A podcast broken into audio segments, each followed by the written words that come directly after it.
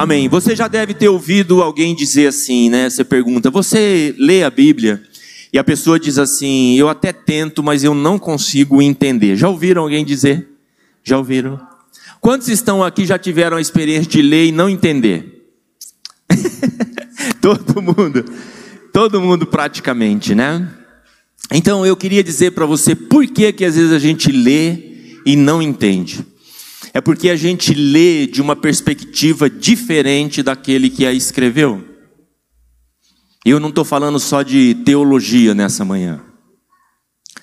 Então, hoje, hoje pela manhã, de forma bem objetiva, eu quero falar com vocês sobre o verdadeiro é, sentido do Natal.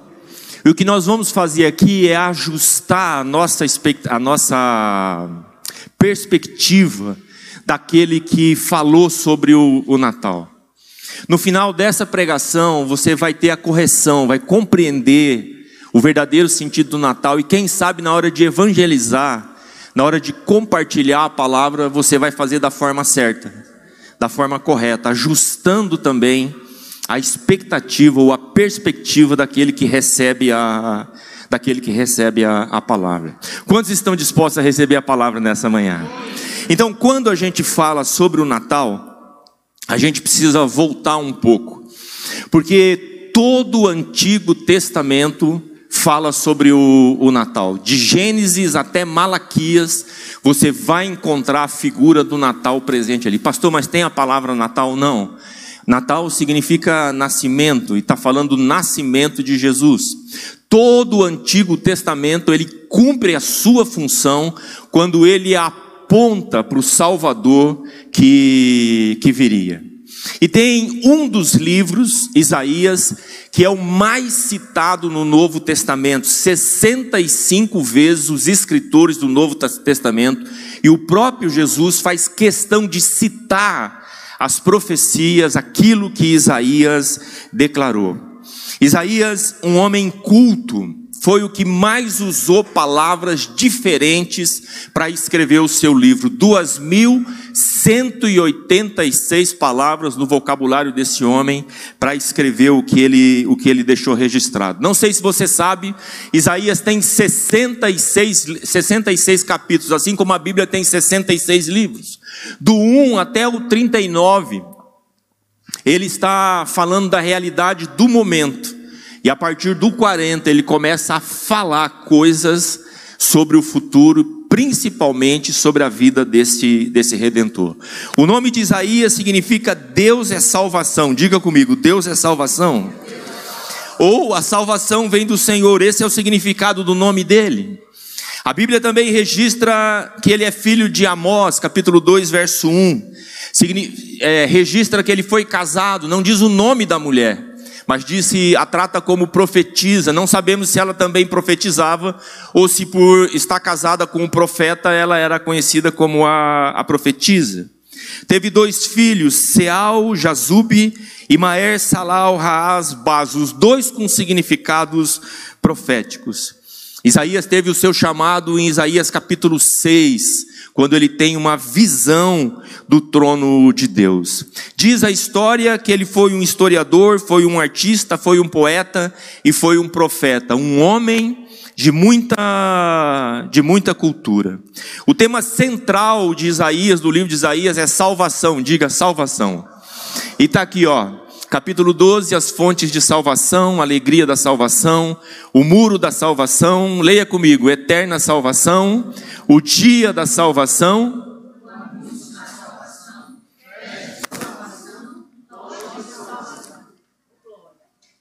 Então, se te perguntarem do que trata o livro de Isaías, trata do quê? Olha aí que coisa linda. Se você for embora com essa verdade, já estou satisfeito. Isaías ficou conhecido como o profeta messiânico, pois foi o que mais falou sobre a vinda do, do Messias. E note uma coisa: as palavras de Isaías elas acontecem 700 anos antes de Jesus vir ao mundo. Diga 700 anos antes. Não foi alguns dias nem algumas semanas, foram 700 anos antes Deus deu a esse homem a visão da vinda da vinda do Messias. Semana passada o Roberto falou aqui foi uma benção. Quantos foram abençoados pela palavra? Deus usou a vida do Roberto e ele falou sobre uma das profecias registrada no livro de Isaías. Ele citou Isaías capítulo 9, versos 1 e 2. Diz assim o texto: Mas para a terra que estava aflita, não continuará a obscuridade. Deus, nos primeiros tempos, tornou desprezível a terra de Zebulon e de Naphtali. Mas nos últimos tornará glorioso o caminho do mar, além do Jordão, Galiléia dos gentios. O povo que andava em trevas viu grande luz, e aos que viviam na região da sombra da morte, resplandeceu-lhes resplandeceu a luz. Essa palavra se cumpre em Mateus capítulo 4, versos 12 a 16, está aí o texto, pode, pode colocar. E deixando Nazaré, falando a respeito de Jesus, foi morar em Cafarnaum, situado à beira-mar, na região de Zebulon, terra de Naphtali, caminho do mar além do Jordão, Galiléia dos gentios. O povo que vivia em trevas viu grande luz, e aos que viviam na região e sombra da morte resplandeceu-lhes a luz. Note agora que Mateus ele está olhando para Jesus e está se referindo à profecia que Isaías havia declarado. A Bíblia mostra muitas outras muitas outras. Isaías capítulo 7, verso 14, e o cumprimento em Mateus 1, versos 18 a 23. Não temos tempo aqui para ler todas as referências, por isso vou, vou citar, né? Mas diz aí Isaías 7,14: Portanto, o Senhor mesmo lhes dará um sinal. Eis que a virgem conceberá e dará à luz um filho, e chamará Emanuel. Aí em Mateus nós lemos aí, eis, o último versículo, eis que a virgem conceberá e dará à luz um filho, e ele será chamado pelo nome de Emanuel, que significa Deus conosco. Isaías capítulo 8, verso 14, ele será santuário para vocês mas será pedra de tropeço e rocha de ofensa. As duas casas de Israel será laço e armadilha aos moradores de Jerusalém. Cumprimento está em Romanos capítulo 9, versos 31 a 33. Isaías 22, 22, porém sobre o ombro dele a chave da casa de Davi. Ele abrirá e ninguém fechará, fechará e ninguém abrirá. Lá em Apocalipse 3, 7, o cumprimento desta palavra. Ao anjo da igreja em Filadélfia, escreve: Estas coisas diz o santo, o verdadeiro, aquele que tem a chave de Davi, que abre e ninguém fechará, e fecha e ninguém abrirá. Isaías capítulo 25, verso 8 fala sobre a morte que seria tragada definitivamente. O cumprimento em primeira carta aos Coríntios, capítulo 5, verso 54, o apóstolo Paulo faz referência, ele diz: "Tragada foi a morte pela vitória". Você pode dizer amém? Isaías 28, 16, portanto, assim diz o Senhor Deus: Eis que ponho em Sião uma pedra, pedra já provada, pedra preciosa, angular, solidamente assentada Aquele que crê não foge. Em 1 Pedro 26, verso 8, o cumprimento desta passagem. Isaías capítulo 35, versos 5 e 6, o cumprimento em Mateus 11, verso 5. Isaías 53, versos 5 e 6, o cumprimento em 1 Pedro 2, 23 e 25. Isaías capítulo 53, verso 9, o cumprimento em Mateus 27, de 57 a 60. Isaías 53, verso 12: Por isso eu lhe darei sua parte com os grandes, e com os poderosos ele repartirá o despojo, pois derramou a sua alma na morte, e foi contado com os transgressores, contudo, levou sobre si o pecado de muitos, e pelos transgressores intercedeu. Mateus capítulo 15, versos 27 a 28. Com ele crucificaram dois ladrões, um à sua direita e o outro à sua esquerda, e cumpriu-se a escritura que diz: com os malfeitores foi contado. E assim, muitas outras profecias, palavras que foram ditas por Isaías 700 anos antes, como eu disse, e depois acabam se cumprindo em Jesus. Qual era o contexto quando Isaías escreveu? Isaías é levantado por Deus para denunciar e advertir o povo sobre o pecado da idolatria e a opressão sobre os, povos, os pobres em, em Israel. E Deus está dizendo: Eu vou levantar duas nações, uma após a outra, para trazer julgamento sobre estas questões, a Síria e a Babilônia. Deus viria, diz o profeta Isaías, como um fogo purificador, que queima tudo que é inútil. Daí ele usa a expressão uma nova Jerusalém. Ele usa a figura de um grande incêndio que destruiria tudo aquilo que era visto.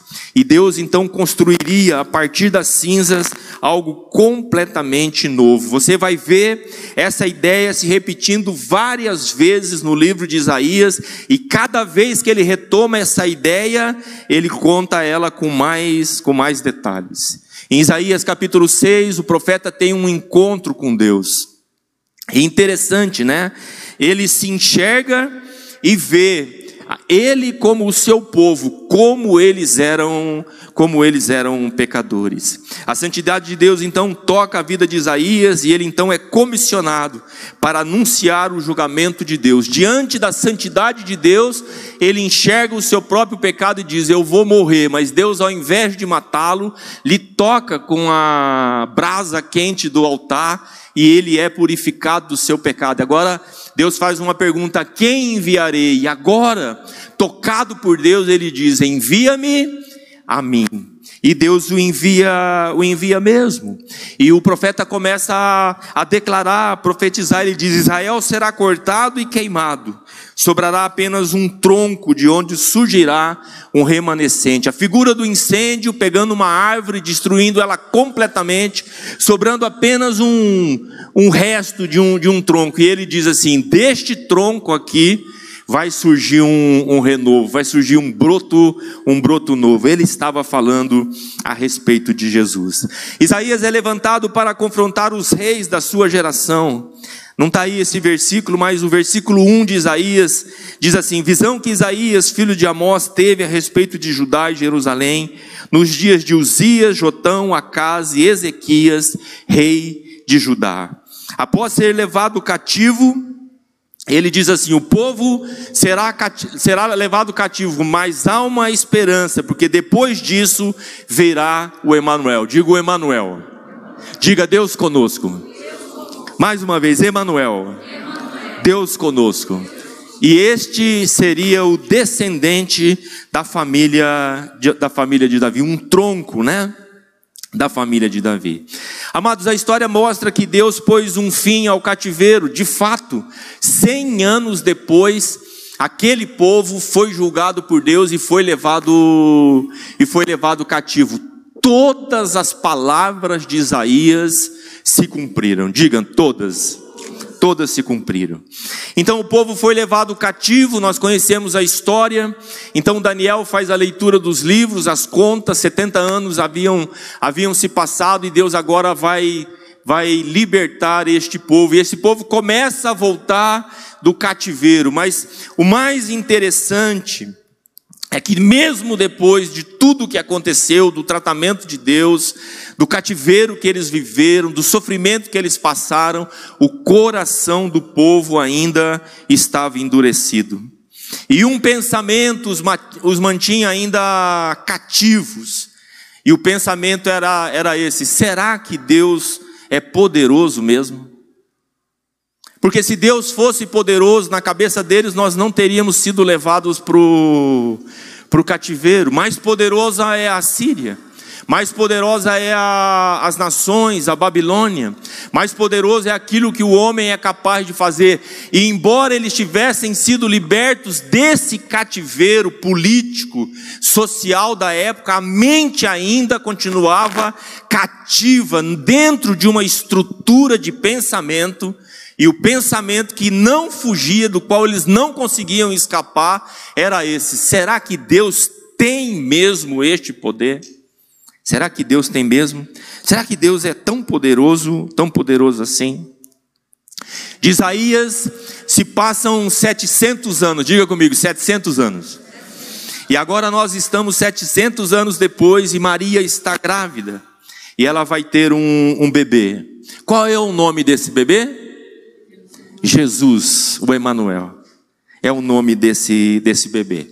Qual é a realidade dos judeus, do povo, do mesmo povo? Qual é a realidade deles agora, quando Maria está grávida e a promessa vai se cumprir? A realidade é a mesma, eles estão debaixo do jugo não mais da Síria, não mais da Babilônia, mas eles estão agora debaixo do jugo do império do império romano. De novo, eles estão clamando por um rei que venha resolver o problema deles. De novo. Interrogado por Pilatos, Jesus responde sobre o seu reino. João 18:36 diz: Jesus respondeu: O meu reino não é deste mundo. Se o meu reino fosse deste mundo, os meus ministros se empenhariam por mim, mas que eu não fosse, para que eu não fosse entregue aos judeus. Mas agora o meu reino não é daqui. Diga comigo, o reino de Deus não é daqui. O que nós estamos fazendo nessa manhã é ajustando a nossa a nossa perspectiva nós estamos e vamos nos colocar na perspectiva daquilo que Deus entende como, como Natal. Você pode dizer amém para isso? Então, lá da época de Jesus, nós avançamos agora, da época de Isaías, quase 3 mil anos. Da época de Jesus, 2022 anos, nós, nós avançamos. E nós estamos aqui, hoje é dia 25 de dezembro de 2022. Diga, é Natal. é Natal. Será que a gente compreende o verdadeiro significado do Natal? Se eu perguntar para você nessa manhã o que significa o Natal, qual será a sua resposta?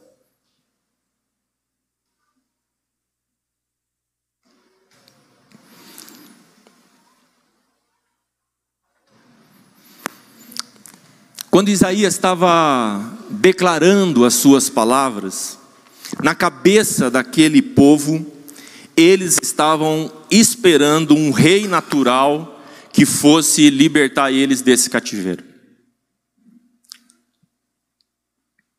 A geração que crucificou Jesus estava esperando a mesma coisa. Um rei natural que fosse resolver o problema do jugo romano.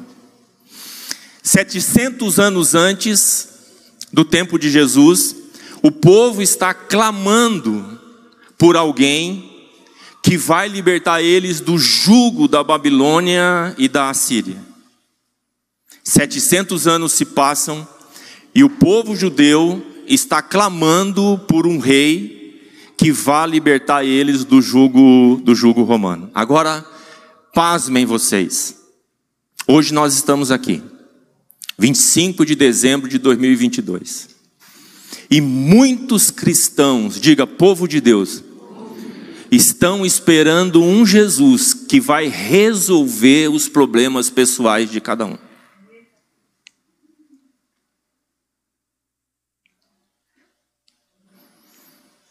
A geração de Isaías clamava por alguém que disse: Senhor, tira esse fardo do cativeiro de mim, me ajuda, me liberta.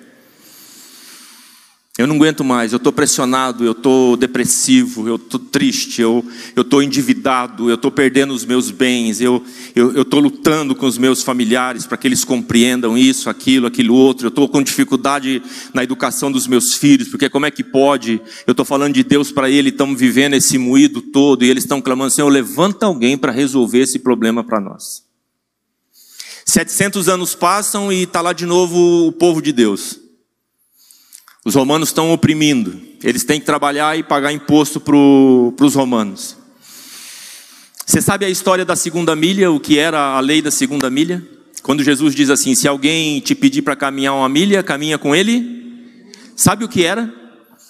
Quando um romano, qualquer romano, encontrasse um judeu e ele tivesse cheio de bagagem,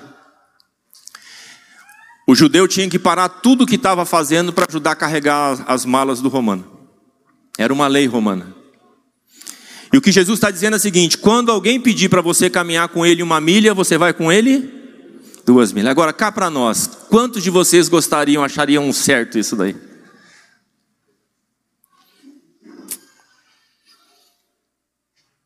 Passaram-se dois mil anos desse povo E nós, como cristãos, na nossa geração, nós estamos esperando um Salvador que venha resolver o meu problema pessoal. Até hoje. Amados, o que é o Natal? Eu vou talvez chocar você nessa manhã. Jesus não nasceu para nos libertar dos problemas deste mundo. Vou dizer de novo: Jesus não nasceu para nos libertar dos problemas deste mundo. E foi ele mesmo que falou: ele disse assim: No mundo vocês vão ter problema, mas tem de bom ânimo, porque eu venci o mundo. Então diga: No mundo eu terei problemas, Pastor, eu não gosto nem de dizer, me arrepia todinho, todinho, todinho.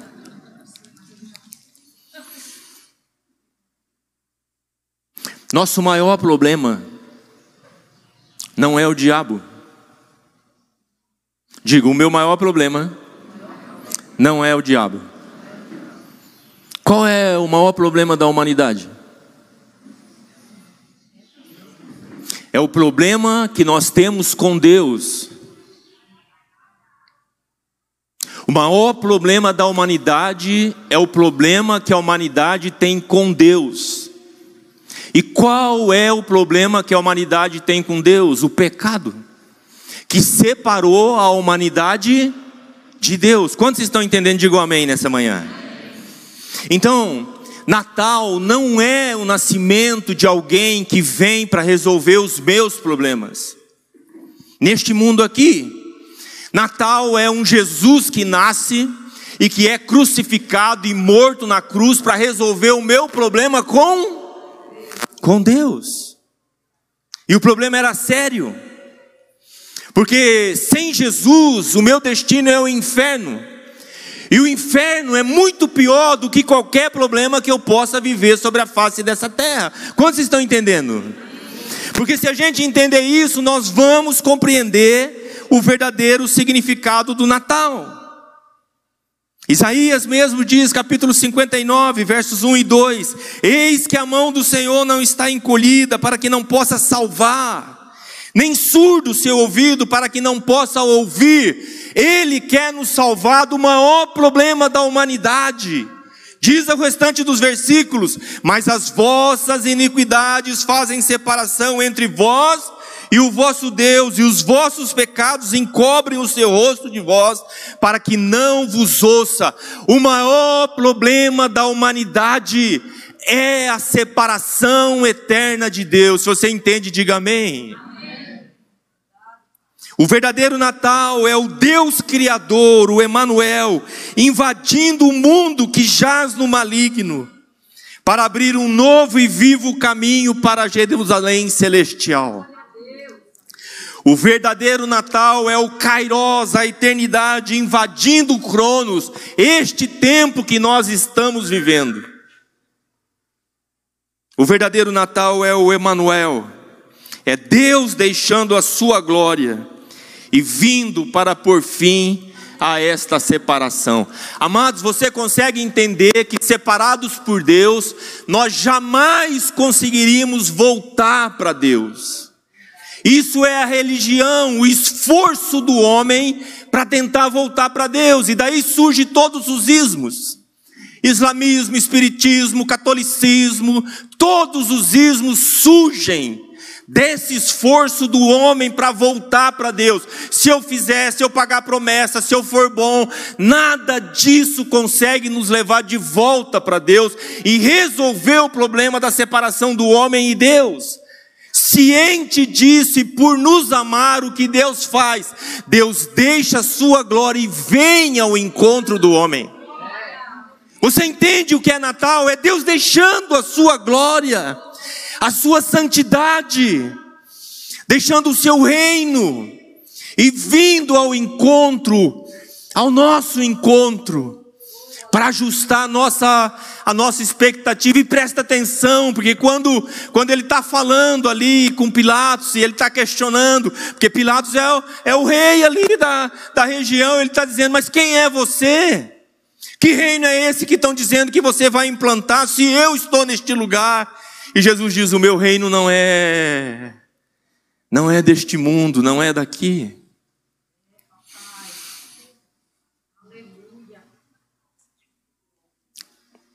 Quando a gente ajusta essa expectativa, essa perspectiva, aliás, então nós passamos a compreender todo o escrito do Novo Testamento.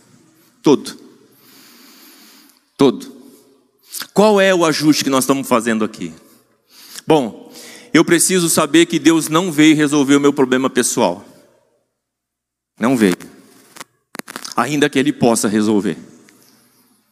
Ele veio resolver o meu problema com, com Deus. Uma vez que eu ajusto o meu relacionamento com Deus, o primeiro sentimento que invade a minha vida é paz. Diga paz. E se eu tenho paz, então eu tenho discernimento para viver neste mundo independente das circunstâncias que me rodeiam. Porque eu sei de onde eu vim, eu sei o que estou fazendo aqui e eu sei para onde eu vou. Diga identidade. Amém, amados?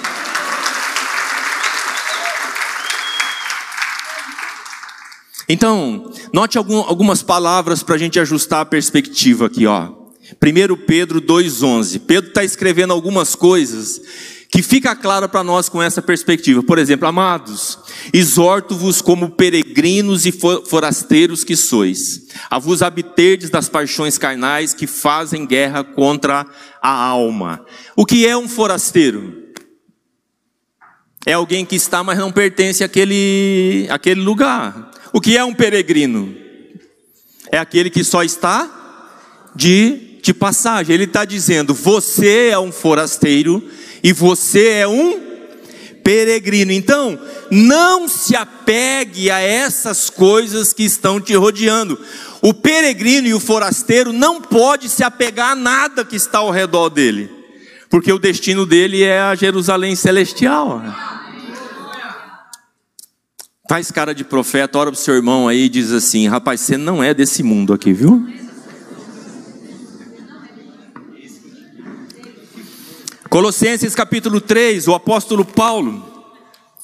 Olha, olha a nossa, nossa perspectiva corrigida aqui. Portanto, se vocês foram ressuscitados juntamente com Cristo, busquem as coisas lá onde Cristo assentado à direita de Deus. E não somente busque, mas Pensem nas coisas lá do alto, e não nas que são aqui da terra, porque vocês morreram, e a vida de vocês está oculta juntamente com Cristo em Deus. E aí a gente para para pensar, hoje, hoje, hoje, o que mais ocupa a nossa mente? As preocupações com o quê? Com esse mundo aqui. E por que, que nós ficamos preocupados com essas coisas aqui? Porque a nossa perspectiva é uma perspectiva terrena. Porque eu não entendi o significado do Natal. Porque eu estou esperando e orando para Jesus resolver. Aliás, 90% das nossas orações é: Senhor, me ajuda. Resolve minhas finanças, resolve meu casamento, resolve o problema com os meus filhos, liberta eles, faz. Nós podemos orar, mas amados, deixa eu ajustar uma perspectiva com você. Você vai viver em paz quando você entender que você não faz parte deste mundo, que tudo aqui é passageiro. Eu estou sentindo ser desconfortável nessa manhã. Sabe o que busca fala? Busca fala de um estilo de vida. É isso que fala. Mateus 6, 9 e 10, a oração do Pai Nosso. Portanto, orem assim: Pai nosso que estais no céu, santificado seja o teu nome. Leiam o restante comigo. Venha o teu reino.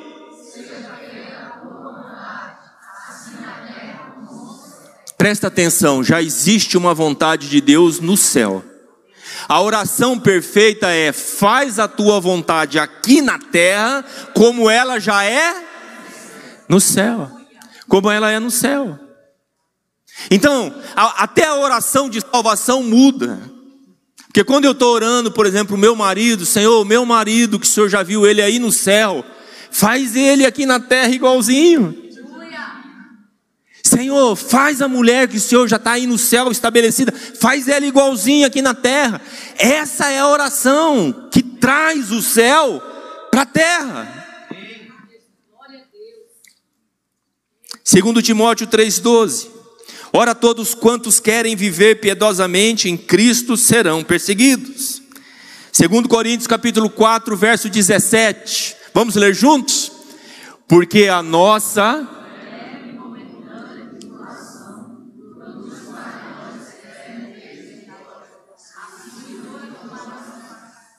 Diga leve.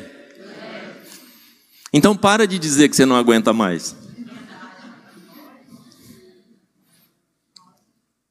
Eu não sei se você consegue perceber o trocadilho de palavra. É leve e momentânea tribulação, mas existe um peso de glória.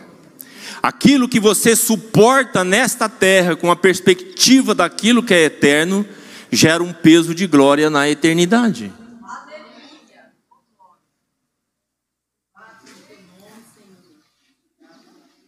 Amados, o verdadeiro Natal remete ao nascimento de Cristo nessa terra, para fazer nascer em nós a realidade do céu. Diga comigo: Natal é o nascimento de Cristo nesta terra, para fazer nascer em mim a realidade do céu.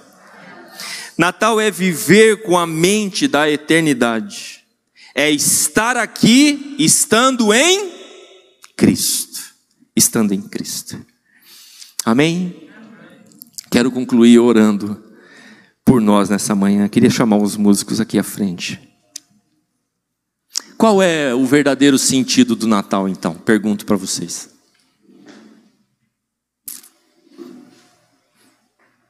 Qual é? Quem é capaz de me dizer qual é o verdadeiro sentido do Natal?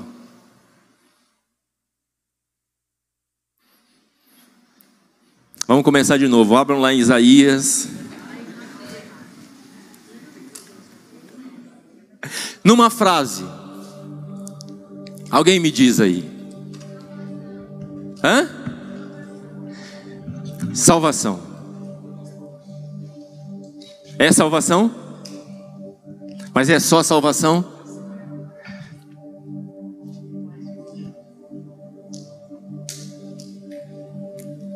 Vocês entenderam o que Deus nos disse nessa manhã? Jesus não veio para resolver o seu problema.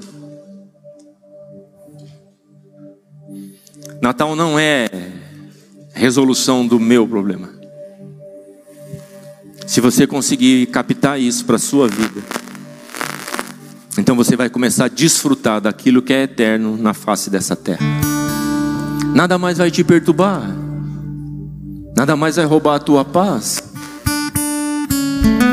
E ainda que sejamos afligidos em algum momento, por causa da perspectiva que eu tenho, vamos passar por aquilo.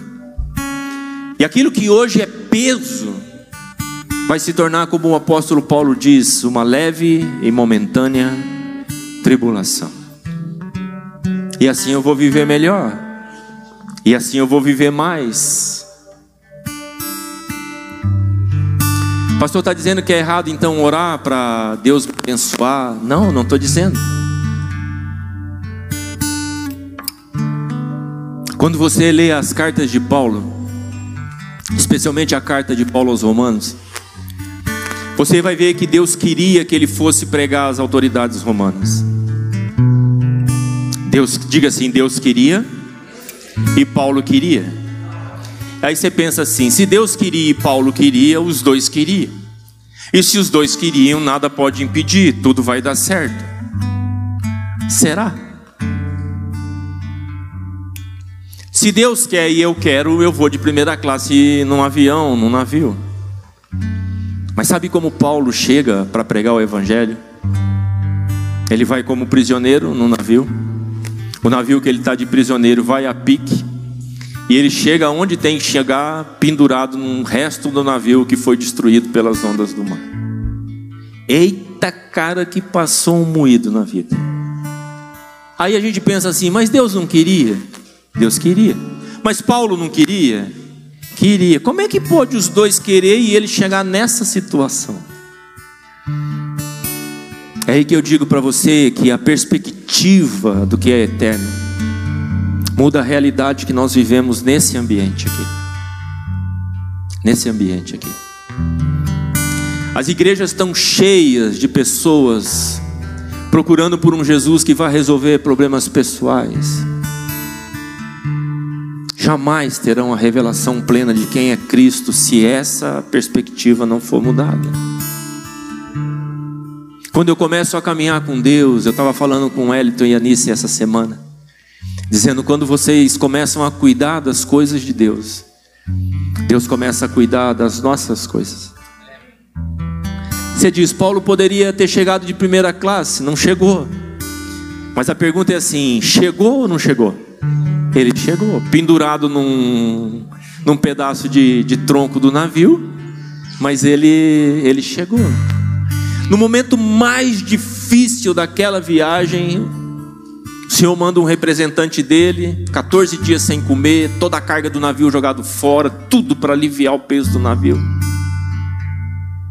E alguém se apresenta ali, o próprio Deus, e diz para ele: coragem.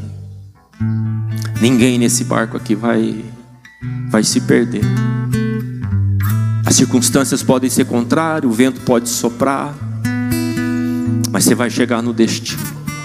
Diga para o irmão que está do seu lado: você vai chegar no destino, vai chegar. Alguns vão chegar de primeira classe, mas outros vão chegar segurando o pedaço de madeira, mas você vai chegar. Diga, eu vou chegar. Você vai chegar. A nossa mente egoísta estourou agora, né? Senhor, que eu vá de primeira classe. Deixa o meu irmão que é mais resiliente pendurado no toco de para chegar. O que é o Natal?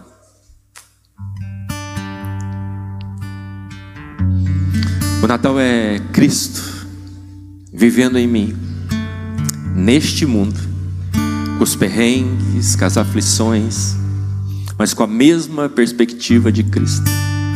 Você entende porque Jesus diz para Pedro, quando Pedro diz assim: Jesus está dizendo assim, eu vou para Jerusalém e eu vou morrer lá, vão me prender, vão me maltratar, eu vou ser crucificado e vou morrer. E Pedro diz assim: Senhor, não, não, não, não, isso não vai acontecer contigo. Pedro, Jesus imediatamente olha para Pedro e diz assim: arreda-te de mim, Satanás, porque você cogita as coisas do homem.